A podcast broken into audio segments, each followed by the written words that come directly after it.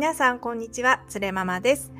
この番組ではちょっとアスペルガーでモラハラな夫との生活について実際に夫婦生活を送る上で私の感じる苦しさや葛藤をそのままお伝えするとともにその原因について考察しそれを将来につなげるためにどんなことを考えるかをお話していくポッドキャストです。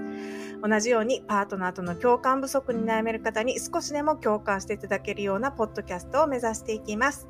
えっと、私、普通の主婦ですので、話し方が少し遅いので、ぜひここから1.2倍速から1.5倍速でお聞きになることをお勧めいたします。えー、そうしてくださることで、あの、これ以降ですね、ストレスなくお聞きいただけるかなと思ってます。ぜひお試しいただけますと嬉しいです。1.2倍速から1.5倍速でお願いします。はい、えっと、今日はですね、えっと、先週の朝顔さんとの、えー、ゲスト対談の感想を、えー、お話しするとともに、えーと、累積リスナーのねこのポッドキャストの累積リスナーの数が100人を超えました。ありがとうございます。いや本当にねその話をしていきたいと思ってます。まあちょっと短めに今日は、えお話しさせていただきたいと思います。えっとですね、まず、えっと、先週のですね、朝顔さんとの初のゲスト対談、いかがだったでしょうか？いや、なんか本当にあの、朝顔さん、もうマジ天才だなって私は思ったんですけど、本当に面白い体験談をお話ししてくださって、まあ、朝顔さんは言ったようにあのリアル友達で会社の同僚であるんですけれどもたまたま私がですねその夫のことを朝顔さんに相談したらすごくね朝顔さんの、えーと、元旦那さんも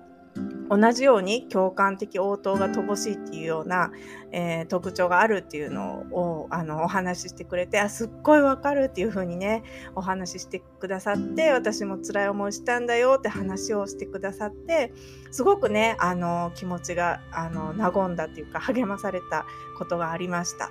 でその中で朝顔さんに「あもうでも頑張ります今すぐはね離婚できないけど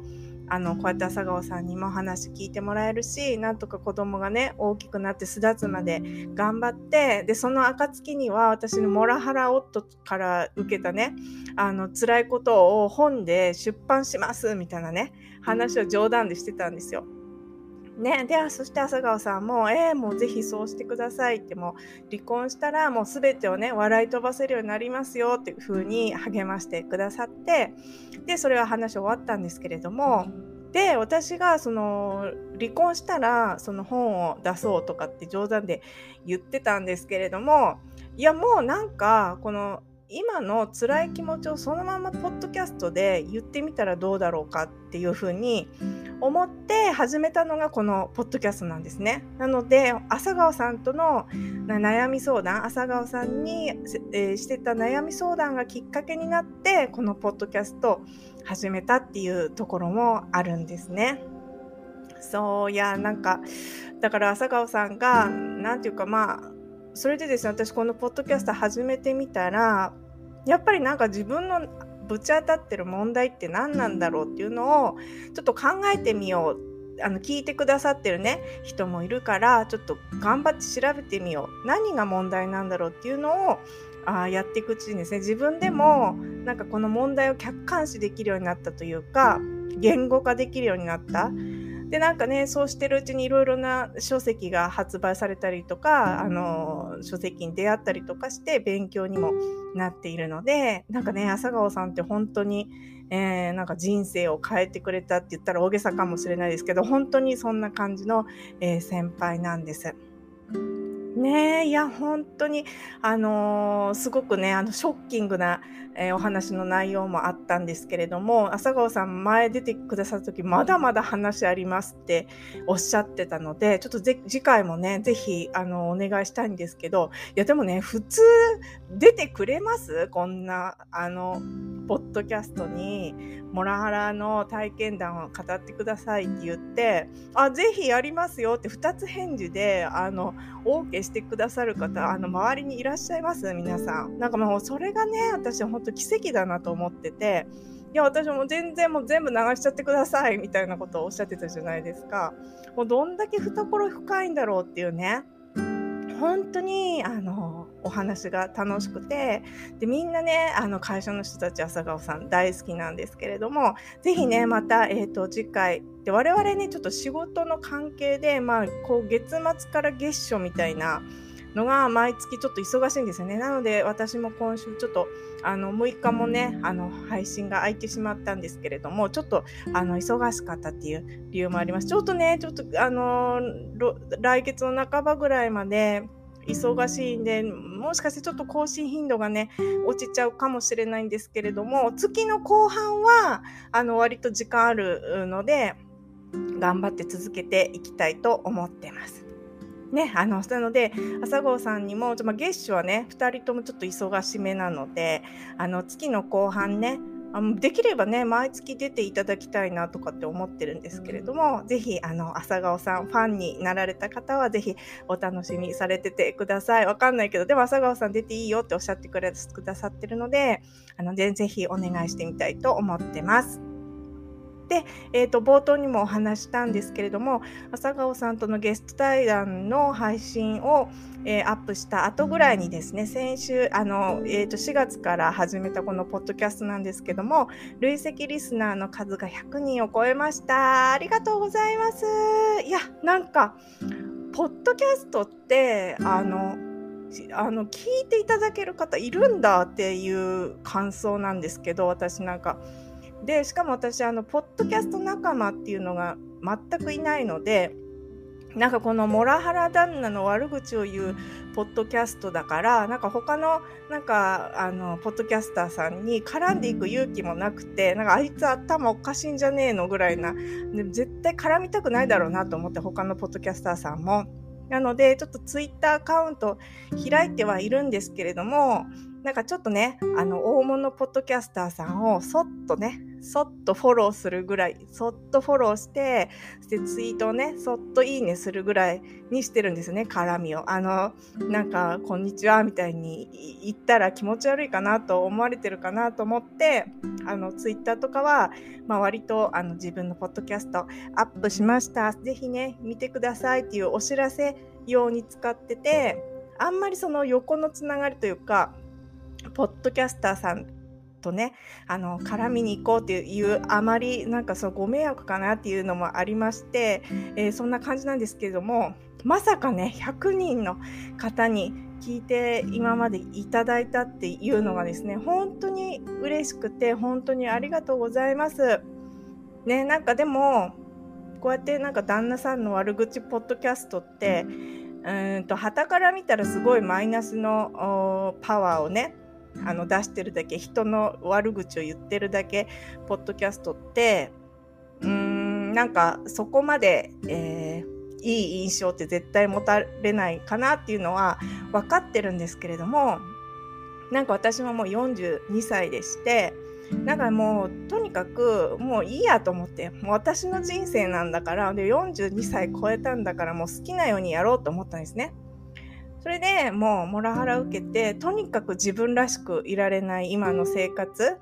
が本当に嫌で嫌でしょうがなくてで結局その、えー、モラハラをですね、えー、あの日々受け続けてマイクロアグレッションっていうんですかねちょっとずつちょっとずつ受けた女性差別の気持ちが爆発してこのポッドキャストで発信してるって感じなんですけれども、もうね、42歳なんで、もう我慢すんのやめようと思って、もういいね、あの、奥さんとか、いい、あの、えー、妻だよ、みたいな感じでいるのやめようと思って、もう私の思うことはもうそのまま発信していくんだって、ただ、でも、誹謗中傷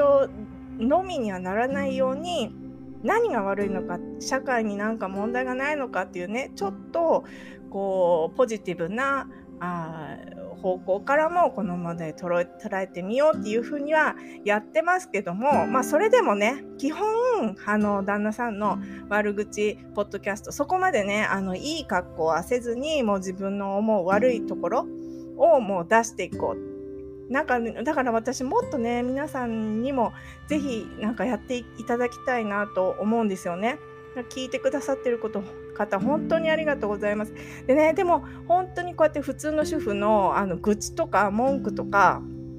なんかポッドキャストに溢れてもいいんじゃないかなって私は思っててなんか朝顔さんじゃないですけれども私よりもっともっとうまく話せる方ってもっとたくさんいらっしゃると思うので、ね、ぜひねなんかモヤモヤが心の中にあったら何かこう発信してみてほしいですけどね。っていうあのもありました。でも本当に皆さん聞いていただいてありがとうございます。なんかですね、このなんで100人ってわざわざ言ったかっていうと、このポッドキャストであの100人を到達すると広告がつけられるようになるみたいなんですよ。なんかいわゆる収益化みたいなんですけれどもでその、えーと、広告がつけられるようになるのが7月からみたいなんでちょっと時差があるんですけれどもなんかねせっかくあのこうやって私命かけてあの自分の不満などねあの配信してますのでなんか命をかけて悪口言うっていうのもまあいいのかなと思って一つのあの作品かなと思ってて私はなんかそうやってあの素晴らしい形に自分の人生を消化できないけど、まあ、一つのあのな自分の表現っていうかねそういう感じだと私は捉えて頑張ってやってますので、これからもぜひね、あの、お聞きいただけると嬉しいです。それで、あの、100人ね、方見ていただいてますので、聞いていただいてますので、ぜひ、あの、時々感想とか、いただけたら嬉しいなと思います。もう罵倒でもいいですからね、もううるさいみたいな、もうやめろみたいな、そういうのでもいいですから、あの、ぜひ何か、あの、ご感想いただけると嬉しいですね。ねそれで、えっ、ー、と、本当にありがとうございます。で、こ報告をね、まあちょっとあの、僭越ながら7月からちょっとだけ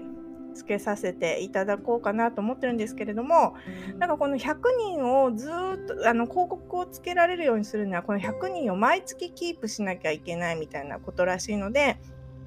引き続きね更新頻度をあのこのままあのキープできたらいいなと思ってる次第です。